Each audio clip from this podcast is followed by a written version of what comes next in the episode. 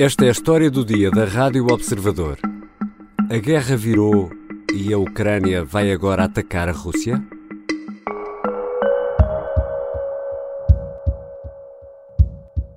Did Ukraine strike a Russian airbase? Mm, I can give you answer right now on this question. Okay. Only after ending of this war. After the war, you can answer that. I think so. Kirilo Budanov é o chefe dos serviços de informação militares da Ucrânia. Entrevistado pela estação de televisão norte-americana ABC News, não assume o ataque à base aérea de Engels em pleno solo russo no mês passado. Na sequência de dois bombardeamentos com drones, morreram três pessoas e algum material militar terá ficado danificado na base aérea na região russa de Saratov. Kirilo Budanov não assume o ataque, mas deixa uma ameaça. Vão ser atingidos alvos e bem no interior da Rússia. Do you think there'll be more I think so. inside Russia, deep inside Russia, Deeper and deeper. and in Crimea? Crimea it's a part of Ukraine. It's our territory. We can use any weapon on our territory. Há registro de vários ataques a instalações militares em solo russo e até em zonas não muito distantes de Moscovo. Kiev não reclama a autoria dos ataques, mas também não os desmente categoricamente. A Ucrânia passou agora da defensiva à ofensiva e a Rússia não tem capacidade para se defender? Vou conversar com a jornalista do Observador, Ana Kotovits, que acompanha a evolução da guerra desde o início. Eu sou o Ricardo Conceição e esta é a história do dia.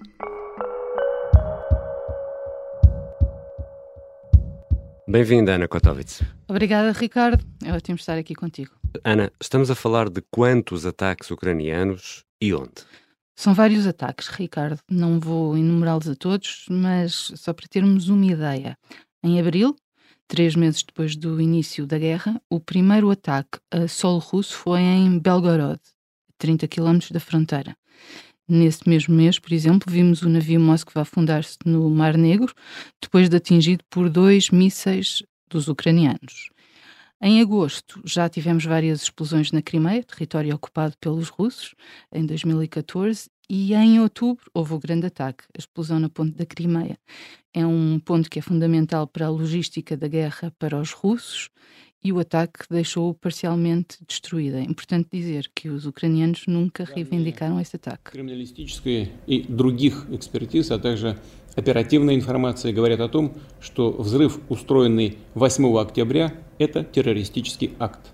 E Vladimir Putin reagiu com visível, ou neste caso, audível, apesar de ser em russo, audível desconforto em relação a este ataque à ponte na Crimeia. qual tem sido a reação russa a estes eh, novos ataques, nomeadamente Ryazan, Kursk, Engels? Agora estás a falar dos ataques de dezembro, certo? Exato. Pronto, aqui há uma reviravolta, porque estas bombas já não caem na fronteira nem em territórios ocupados, são apontados diretamente a bases aéreas russas em solo russo, em solo russo Exatamente. profundo. E obviamente os russos não têm gostado. Internamente têm-se feito muitas perguntas sobre a capacidade defensiva da Rússia e também ao mesmo tempo questiona-se eh, sobre a capacidade ofensiva da Ucrânia. Porquê? A base de Engels, que tu falaste, fica a 600 km da fronteira. A outra, de Ryazan, fica a 160 km de Moscou. Hum. Ou seja, quando estás a falar de bombas, isto é mesmo ali ao lado. Kursk fica já um bocado mais perto, a 90 km, mas ainda assim a mensagem sobre a capacidade do alcance dos ataques ucranianos está enviada. Mas, Ana, há aqui uma nuance. A Ucrânia não reclama estes ataques ou, ou reclama a autoria dos ataques? Estes, de dezembro, não. Hum. Reclamou o ataque ao Moskva, por exemplo, que curiosamente é aquele que os russos dizem que não teve nada a ver com os ucranianos, teve a ver foi com, com o mau tempo, mas não reivindicou o ataque à ponte da Crimeia. Aliás, é curioso porque quando os ucranianos reivindicam, os, os russos dizem que não foram eles e, e ao contrário. Uh, neste caso dos ataques de dezembro, portanto, em solo russo profundo, eles não foram reclamados pela Ucrânia. E, aliás, uh, ouvimos esse, esse som do, do chefe do, dos serviços das secretas ucranianas. No entanto, são aplaudidos, e às vezes são aplaudidos com muita ironia, pelos homens mais próximos de Zelensky.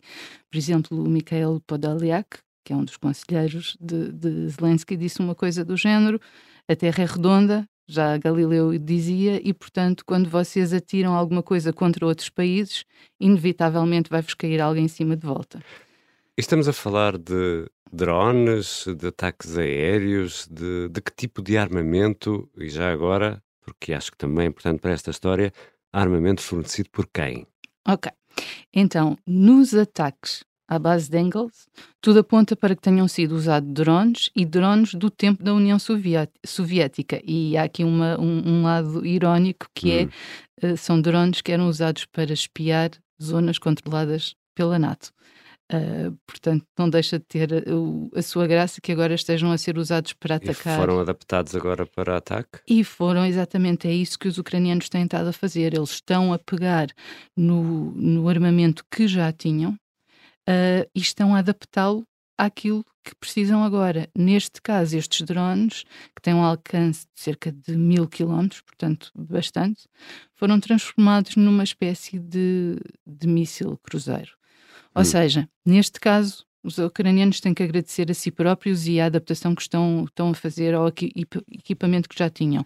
Apesar disso, também lá tem os HIMARS, o sistema HIMARS do, do Ocidente, que eventualmente também poderá vir a ser utilizado para chegar a, a solo russo. E estes alvos, já percebemos que são bases aéreas, como Kursk ou Engels, já percebemos que são no interior do território russo, da Rússia, eh, mas são bases relevantes ou, ou, assim, ou são sim, basezinhas? Não, não, são basezinhas. Aliás, eh, temos aqui vários tipos. Uh, temos zonas de reabastecimento de combustível, como, que é o que acontece, por exemplo, em Curso, que está ali mesmo ao pé da fronteira, portanto, se for preciso parar e pôr combustível, é ali que eles vão. Uhum. Mas no caso de Engels, é onde está grande parte da, da, da força aérea uh, russa, é onde estão os bombardeiros de Tupolev, por exemplo, uhum. que são aqueles que saem dali, vão diretos às cidades ucranianas e deixam-nas completamente dizimadas. Portanto, o que os vários militares com quem falamos nos dizem é que a Ucrânia tem todo o direito de, atacar locais que vão servir de lançamento de ataques ou para armazenar material que vai ser usado contra eles. E esse tem sido o caso nestas, nestas bases aéreas.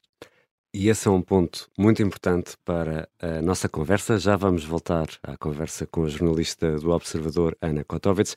Vamos uh, tentar perceber se esta aparente mudança no rumo da guerra se poderá refletir no apoio militar que está a ser dado à Ucrânia.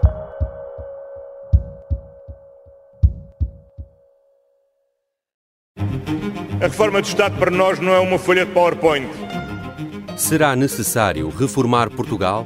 Será que é possível reformar Portugal? E por que é que continuamos a reformar tão pouco? António Carrapatoso vai responder a estas e outras perguntas no novo curso da Academia Observador. E até traz uma folha de PowerPoint. Academia Observador. Grandes cursos a pequenos preços. Estamos de regresso à conversa com a jornalista do Observador, Ana Kotovets. Ana, Estamos a falar de ataques uh, em solo russo. A Rússia tem uma das forças armadas mais poderosas uh, do mundo e há pouco aludias a esta questão. Aparentemente não é imune a ataques aéreos com drones com décadas. Com décadas do tempo da era soviética. Não, não é, não, não é imune, Ricardo, e é isso mesmo que temos visto nos últimos tempos. E isso não deixa de intrigar muitos analistas militares, porque deveria ser o ponto forte da Rússia. A, a, a, Força Aérea Russa, o poderio militar nos céus, é aquilo que toda a gente esperava ver desde fevereiro de 2022. E, portanto, ninguém esperava que isto pudesse acontecer e, de facto, uh, uh, o sistema defensivo da, da Rússia está a falhar por todos os lados. Isto está a causar problemas até internamente, porque em Moscou os mil bloggers Ou seja, os bloggers que são especialistas em guerra e que hum. são muito considerados uh, na, na, Rússia um, estão constantemente a pedir justificações sobre o que é que se passa e como é que é possível que estas bombas estejam a cair dentro da Rússia e mais que a Rússia não esteja a fazer nada nem para se proteger nem para contra-atacar. E este tipo de ataque pode também produzir efeitos psicológicos uh, nos russos, ou seja, uma pressão adicional para a população russa. Kiev está a contar com esse tipo de pressão psicológica também com estes ataques? Claro que sim, é, é a vez da Ucrânia entrar na guerra psicológica. E não deixa de haver aqui uma diferença, não é? Porque uh, em relação à Rússia, nós vemos que Moscou aponta diretamente a alvos civis, Uhum. Mata a população ucraniana, destrói infraestruturas básicas, como falamos ainda no outro dia, numa história do dia, uh, sobre o que está a acontecer com, com, com o inverno. Com o frio. exatamente, e dessa forma tenta aterrorizar a população. Portanto, Kiev, neste momento, uh, conclui que pode fazer o mesmo. Apesar de tudo, falo de uma forma diferente. Ou seja, está a mostrar que tem capacidade para atingir solo russo profundo, ou seja, se quiser, pode atirar uma bomba numa cidade uhum. como Moscou ou, ou, ou, qualquer outra, e com isso consegue tirar o sono a muitas pessoas. No entanto, tem atacado apenas alvos militares legítimos e isto é fundamental para manter o apoio do Ocidente. E há armamento e munições suficientes que permitam uma viragem no sentido da guerra para o lado ucraniano? Isso depende de, de, de, quem tu ouves falar. A Ucrânia, se ouvirmos o presidente Zelensky, tem sempre falta de armamento e, portanto, está sempre a pedir mais e mais uh, ao, ao Ocidente. And your support is crucial, not just to stand in such fight, but to get to the turning point to win on the battlefield. We have artillery. Yes. Thank you. We have it. Is it enough? Honestly, not really. Agora, de facto, está muito melhor equipada do que estava em fevereiro e até de duas formas diferentes, como no trabalho que, que se pode ler no nosso site, explica o Major-General Arno Moreira. Uhum. Não só a Ucrânia desenvolveu novas capacidades, aquilo que nós já falámos, material que tinha dos tempos soviéticos e que agora está a transformar para as suas novas necessidades, como tem recebido armas do Ocidente que lhe permitem fazer estes ataques. Agora, o Ocidente não quer nem pode deixar que Putin vença esta guerra. A estratégia, que está aparentemente a resultar, tem sido armar a Ucrânia com milhões e milhões de euros de material e material recente, em, em alguns casos. Isto uh, no pressuposto uh, de, uh, atenção, Ucrânia, Kiev tem aqui estas armas, podem usá-las e devem usá-las para se defenderem. Agora, se essas armas forem usadas para atacar a Rússia em solo russo, como falávamos há pouco, isto muda alguma coisa? O, o, que tu estás a dizer, Ricardo, é exatamente o que disse Anthony Blinken, o secretário de Estado norte-americano. Um, we have neither encouraged nor enabled uh, the Ukrainians to uh, strike inside of Russia. Uh, o que ele disse foi: não encorajamos nem deixamos de encorajar os ucranianos a atacarem dentro da Rússia. Mas ao dizer isto, também deixa claro que a Ucrânia não precisa da bênção dos Estados Unidos para atacar um, o solo russo. To make sure that they have um, in their hands, along with many other partners around the world, the uh, equipment that they need to defend themselves, to defend their territory, uh, to defend their freedom. Sabemos que no início não era assim, havia uma série de restrições, mas agora a palavra de ordem nos Estados Unidos é garantir que eles tenham equipamento para defender-se. E sobre a questão de poder mudar alguma coisa, poderia mudar alguma coisa, se a Ucrânia decidisse atacar alvos civis. Hum. Aí sim, até porque estaria a violar o direito internacional e Zelensky sabe que muito rapidamente os parceiros iriam desaparecer. E por isso é que o mais provável é que a Ucrânia se modere e continue apenas a atacar alvos militares. E, e esta, esta demonstração de força, esta aparente vantagem ucraniana, poderá facilitar ou dificultar um caminho para a paz? Para a paz ser possível, é preciso que os dois lados em guerra acreditem que há vantagens num cessar-fogo. e que ele não vai ser usado simplesmente para reabastecer e recolocar tropas. Uhum. O que é que nós ouvimos Zelensky dizer? Exatamente isso sobre as tréguas do Natal Ortodoxo. Ou seja, o que ele disse foi: vocês estão a ser uns sonsos, vocês não querem tréguas, vocês querem é tempo Reorganizar. para se, se reorganizar. Portanto, neste momento, não me parece que exista qualquer possibilidade nos próximos tempos de vermos Zelensky e Putin apertarem as mãos, darem um abraço, enterrarem um machado de guerra, seja o que for. Acho que esta guerra está para durar. Obrigado, Ana. Obrigada eu, Ricardo. Ana Kotovits é jornalista do Observador. Tem acompanhado a evolução da guerra na Ucrânia desde o início. Esta foi a história do dia. Este episódio contou com a colaboração das jornalistas Inês Batista e Marta Amaral. A sonoplastia é do Artur Costa e a música do genérico do João Ribeiro.